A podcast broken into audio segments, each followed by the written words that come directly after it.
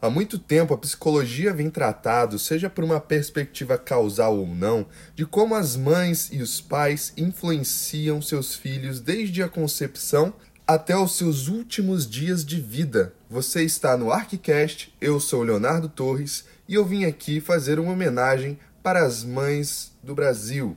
Carl Gustav Jung, médico, psiquiatra, psicoterapeuta, aponta que é necessário no processo terapêutico desvincular a perspectiva de pai e mãe material, no sentido de somente projetar, de conceber e entender o que é pai e o que é mãe a partir das pessoas que nos criaram. Se o indivíduo entende isso, ele parte para uma mutação uma transmutação de tais complexos, em que o pai e a mãe internos, ou seja, que estão dentro dele, são integrados e dão base para esse indivíduo seguir a vida.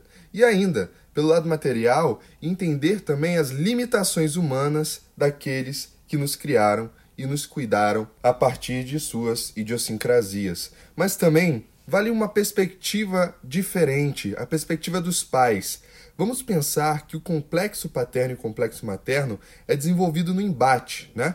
Na visão da mãe pelo pai, quando a criança desenvolve o complexo paterno, e da própria mãe quando ela desenvolve o complexo materno.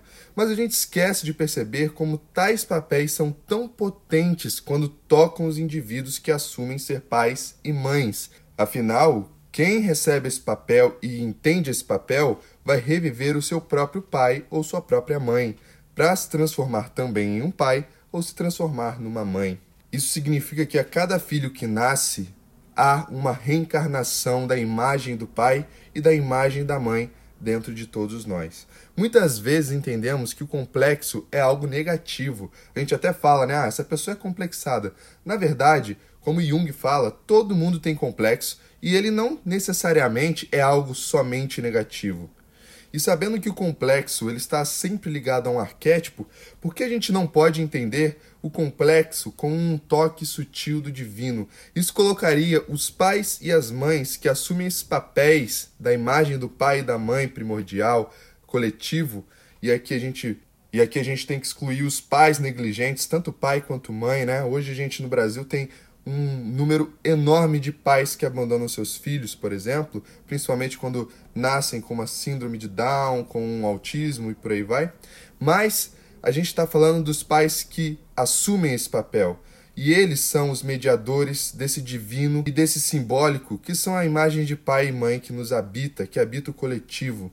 Por isso, exercer a maternidade e a paternidade é tudo menos fácil é tentar ser uma divindade diante da fragilidade e da imperfeição humana que somos nós.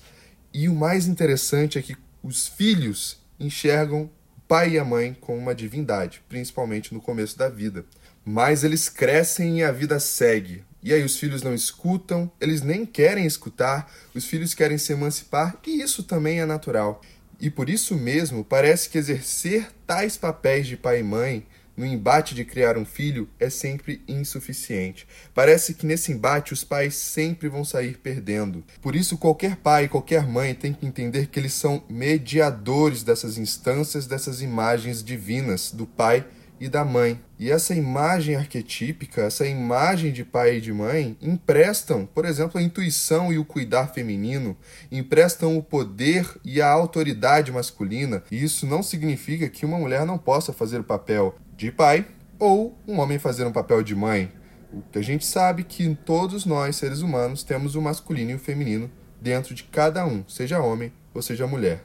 E são nessas habilidades emprestadas pela imagem arquetípica, por essa imagem simbólica, que faz com que os pais consigam ter o um embate com seus filhos, sempre almejando que eles fiquem bem e fiquem íntegros. Mas no fim é a vida do próprio filho e a vida do próprio pai ou mãe que vão decidir se isso ocorrerá ou não, se o filho vai escutar o pai ou a mãe ou não. E assim a vida segue, cheia de alegrias, porque filhos trazem muitas alegrias, mas também cheio de dores.